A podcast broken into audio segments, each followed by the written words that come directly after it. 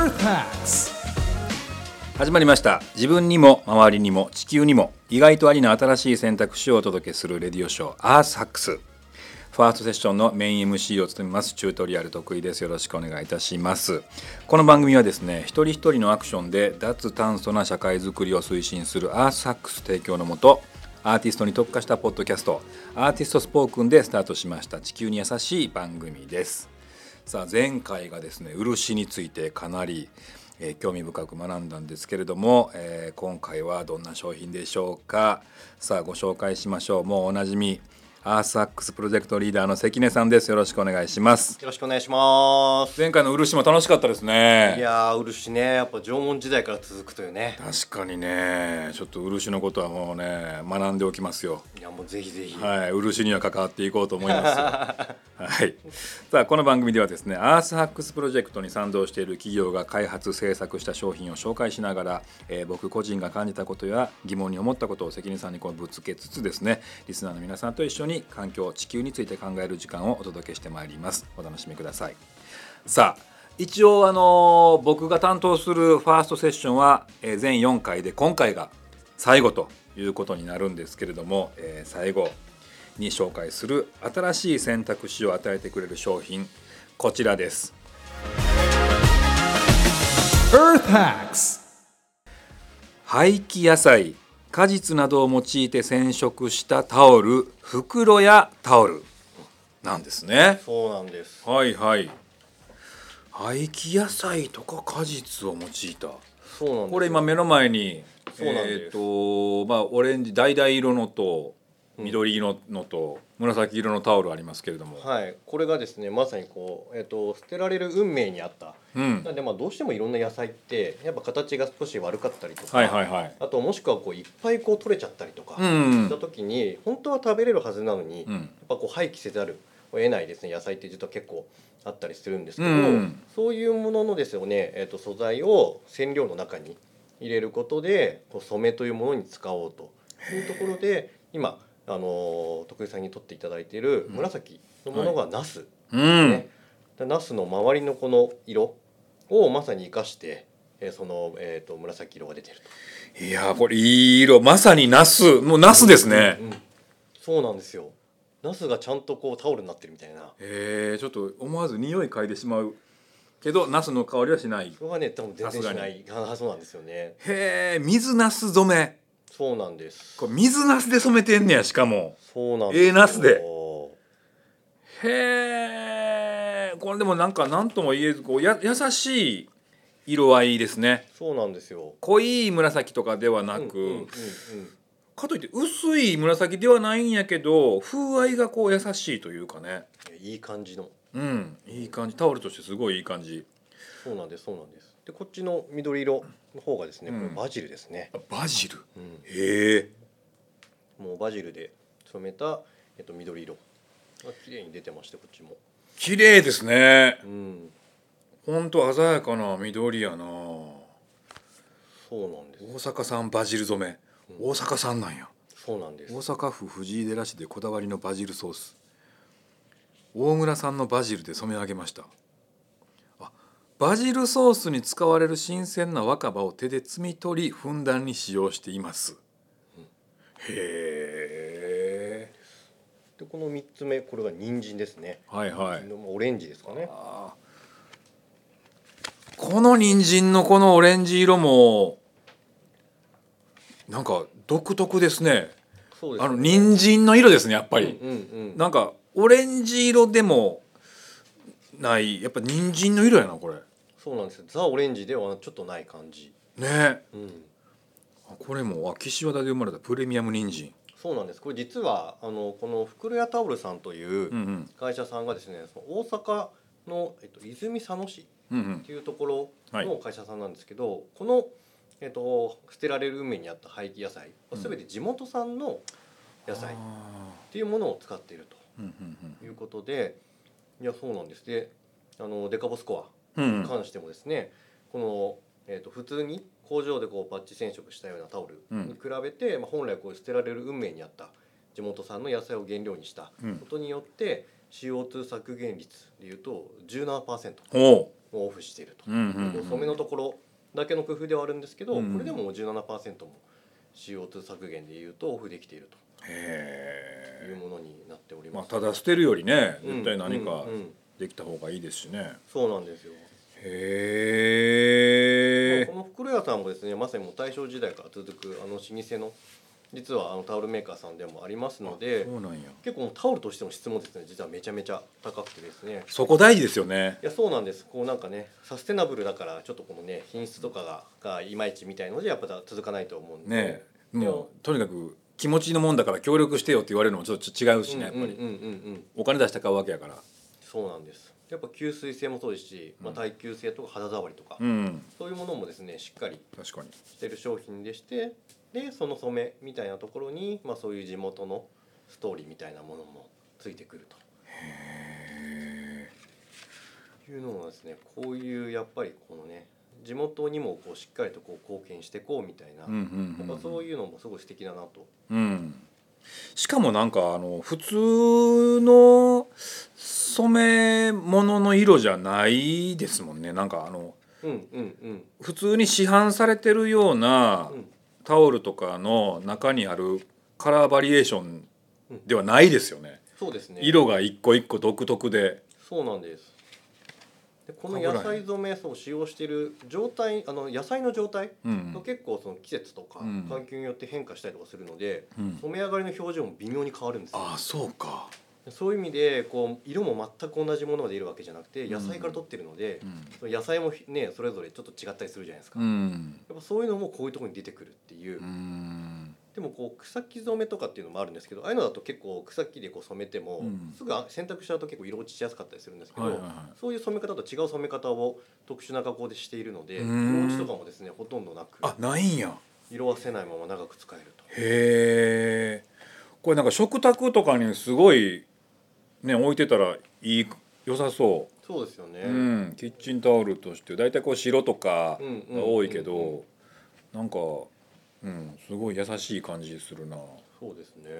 なんか使い込んだら使い込んだでどんどんどんどん風合いうんうんうん。となんか風合いとマッチしてきそうな色というかね、うんうんううん。ん、 Earth Hacks. なんかねやっぱ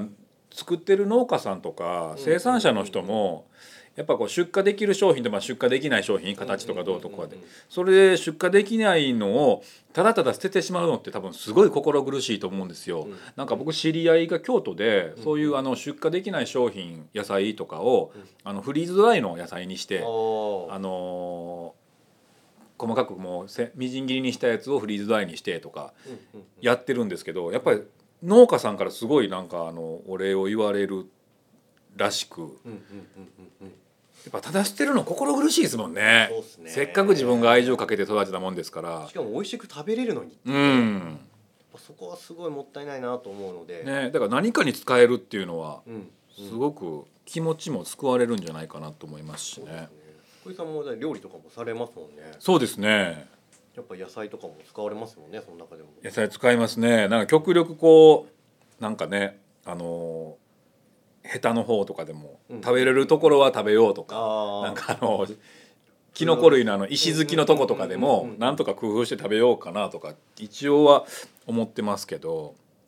なかなかねこういうところでこういう商品あるといいですね。だからそういう家庭内フードロスもすごい大事なんですけど、うんこういう元々の廃棄されちゃう運命にあった野菜をどう救うかうみん、たいな、やっぱそういうところもすごい大事で。そうですよね家庭でできることって結構それこそ限られてるしねそうですやね。っぱ大元のところでやっぱりロスがなくなった方がいいですもんね。で大元もなくしながら、まあ、家庭もねできること、まあ、ちっちゃいことかもしれないですけど、そういうのもやりながら、うんでこうタオル買う時にもこういうのをうん少し気になって買っていただく、うんみたいなこういう小さいこう積み重ねが、うん実際にですね結構先ほどの、まあ、デカボスコじゃないですけど、まあ、CO2 削減にも実は貢献しているみみたいな、そういうこうストーリーが大事だなと思うので、でやっはぱあとやっぱこの日本のいいとこでやっぱこう地元愛みたいな、うんうんうんうんやっぱこういうのってすごい大事だなとやっぱ思うんですよね。確かにね。特にこう大阪の方とか地元愛とか強そうごめんなさい僕もちょっとイメージしかないんですけど、うん、あの大阪 の人は地元では強いですよ。そうですねはい。なんかそういうイメージもあるんで、なんかその辺がこういう形でその地元愛がサステナブルとか環境にいいものにも生きてくるとかっていうのはストーリーとしてもすごい素敵だなと。確かにほんでちびっ子とかがこうちっちゃい頃からこういう商品とかなんかサステナブルなものに触れてるとなんか感覚がしっかりちゃんとそうですね。ねそうなるやろうしう、ん。うん、勉強にもなるしねすごくねあそうです自ね分の地元こんなこういう水なすがあるんだとかうんうんうんうんね、うんうん。うん、いやそうなんですよ。これちなみに完成するまでなんか例えばこのな水ナスやったらどのぐらいのナスの皮を使っうんうんてうん。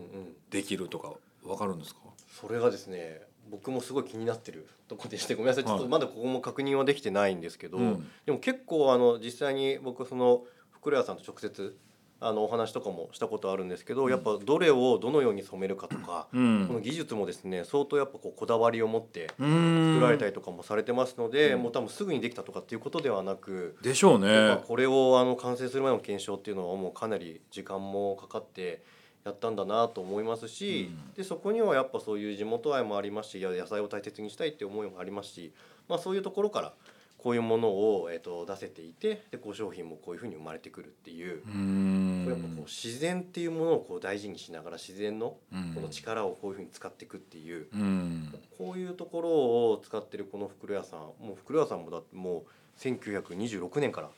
ずっとやってる長いなあ会社さんなんで本当にもうすぐ100年になりますけど、うーねんこういう会社さんがあのもう老舗でありながらもこういうことにですね環境配慮の取り組みとかにもこうう,、んこう加速するのにこうね手伝ってるみたいなのはやっぱ素敵だなと。ねえ、なので結構ナスとかもですね実は見ていただくと外側と中側で色が違うんですよね。はいはいはいほんまやあほんまや溝染めと皮染めがあんねやそうなんですよ。うわナスのこの実の方のこのなんかオフホワイトでもないななななんなんやろななんとも言えないいい色してますね確かにナスほんま確かにナスの実の色してるめっちゃこの色ですよね。なんとも言えない、なんとも言えんあのね白というかちょっと黄色とも違黄う。色と。も違うなんかあと俺見た玉ねぎのうんうんうん。玉ねぎの実の染めと皮の染めこれもすごいいいですねそうなんですよ。玉ねぎのこのまま言うと茶色系あのあそうですね。皮うんの部分と中の部分。うんうんうん。うんちょっと茶色具合がね。ねえこれすごい可愛い色すごい使いやすそうな色やな玉ねぎはそうなんですよ。で実はあのこうちっちゃいキッチンタオルはあの模様がないんですけど、ちょっと大きいタオルうんは薄くですね。実はこのあの野菜のデザインが少し入ってたりするんですへえけど。ちょっと見えますかね。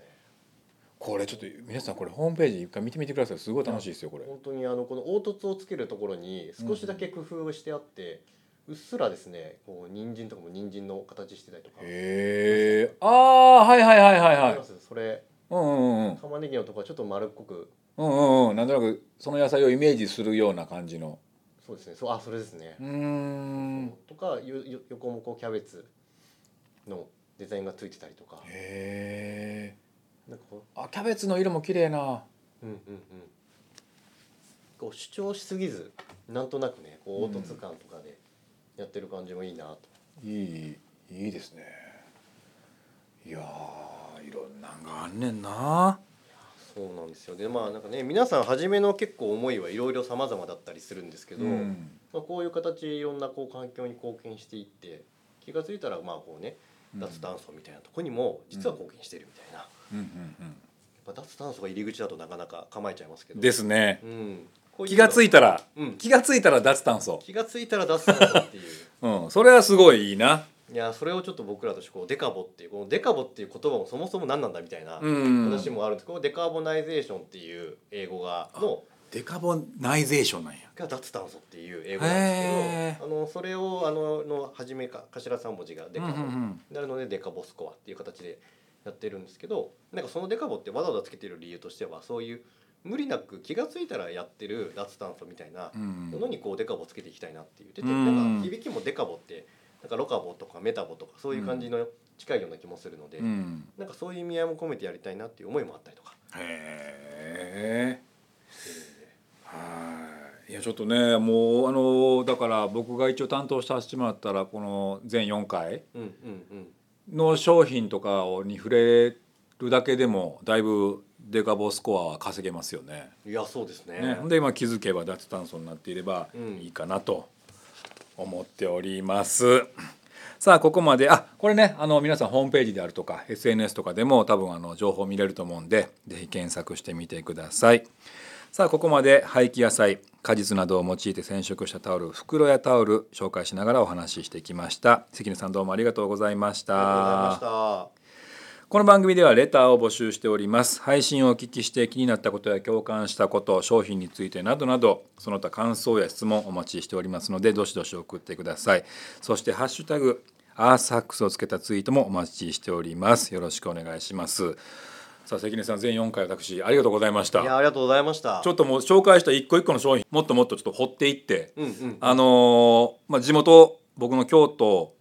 の会社なんかもあるんでそうですねあの京都の会社さん2社さんありますし、ではいしかも歴史がもう100年以上あるみたいなそうですねやっぱそういうのもありますしぜひぜひもう一回使ってみてくださいぜひねえちょっととりあえず接触してみようと思います、うんうんうんはいありがとうございましたでは次のセッション誰がメイン MC を務めるのかお楽しみに今夜はこの辺で。